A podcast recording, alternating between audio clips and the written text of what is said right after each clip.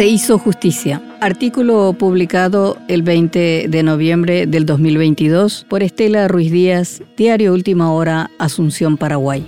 Esto es un ataque al Poder Judicial. ¿Acaso no ven? A ustedes cualquier viento les tumba. Con esta frase, el ministro y presidente de la Corte Suprema de Justicia, Antonio Fretes, respondió en tono de reprimenda a sus colegas que le plantearon en coro que debe dar un paso al costado luego del escándalo de una supuesta coima para evitar la extradición de Mohamed Hassi a Estados Unidos y que tiene como protagonista principal a su hijo abogado Amílcar. El jueves 17 explotó la granada en el rostro del hombre más poderoso de la Corte, generando la indignación ciudadana de sectores políticos opositores y contados colorados, excepto el cartismo que le dio su apoyo explícito. Carolina Llanes, Alberto Martínez Simón, Eugenio Jiménez, Luis María Benítez Riera, Víctor Ríos y César Diesel se trasladaron a su oficina particular, una especie de búnker que Fretes tiene hacia la zona de Itán Ramada. Manuel Ramírez siguió el encuentro vía telefónica. César Garay, el eterno ausente, no se dio por enterado del asunto. Allí, ese mismo jueves, los ministros le plantearon la necesidad de su renuncia o al menos que pida permiso por la imagen institucional. Le explicaron que este escándalo afectaba gravemente a la Corte Suprema y que todos los esfuerzos que están haciendo para recuperar la credibilidad se van por la borda.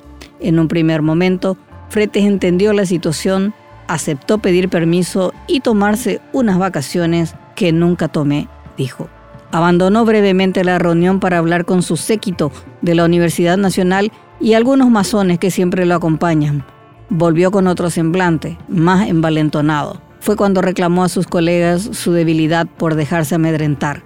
Sin embargo, ratificó su promesa de dar el paso al costado. Los ministros abandonaron esperanzados la reunión y rápidamente ordenaron la confección del documento. Cuando estaba listo para la publicación, Fretes llamó para frenar el operativo. Decano. Fretes ha visto pasar seis presidentes de la República desde que asumió el cargo en el 2001. Su habilidad y falta de escrúpulos para vincularse con el poder político y económico y satisfacer sus demandas inmorales lo convirtió en estas dos décadas en el hombre fuerte de la justicia, poderoso e indestructible.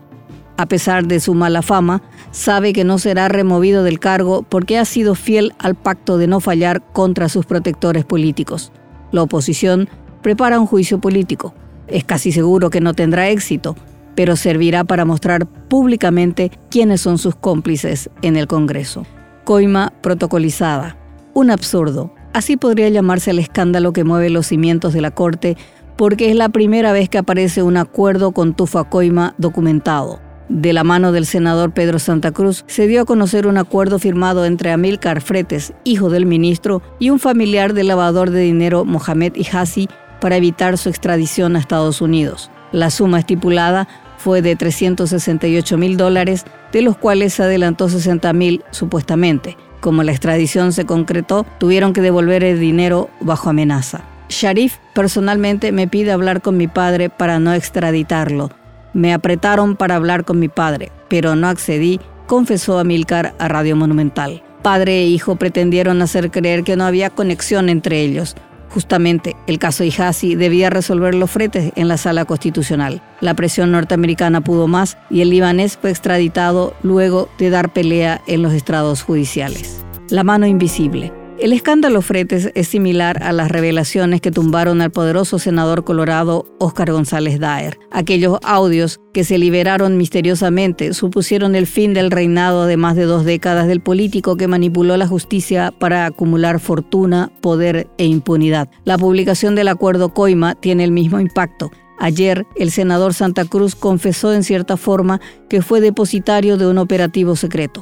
El jueves hicimos público algo que se sabía. Demasiada gente sabía y fueron cómplices con su silencio. Llegó a nosotros porque sabían que no caeríamos en lo mismo. Agradezco la confianza y no voy a defraudar. Empezó un relato en las redes sociales y luego desgranó sus sospechas sobre Sandra Quiñones. En esta situación está comprometida la titular del Ministerio Público que no supo aclarar por qué un fiscal asegura que entregó el comprometedor documento a sus jefes, pero luego lo niegan. Para agregar más densidad a esta oscura historia, en la trastienda aparece el caso del asesinato del fiscal Marcelo Pecci. La mano invisible posa su mano sobre fretes y abre interrogantes que van más allá del escenario judicial. Se hizo justicia. La revelación del caso es un corolario adecuado para un magistrado que ha manipulado la justicia desde sus inicios. Como todo aquel que ha abusado del poder y vivido en la orgía de los privilegios en absoluta desconexión de la realidad, hoy se aferra al cargo sin un gramo de dignidad. El acuerdo impúdico fue una granada que explotó a tiempo para evitar que se escribiera una historia benigna sobre su paso por la justicia. Explotó a tiempo para evitar que salga por la puerta grande de la jubilación. No se sabe si aguantará la presión. Podrá quedarse hasta marzo también, cuando el imperio de la edad lo obliga a dejar el cargo pero a él solo le queda la pequeña ventana por donde deberá escabullirse envuelto en la túnica de la deshonra.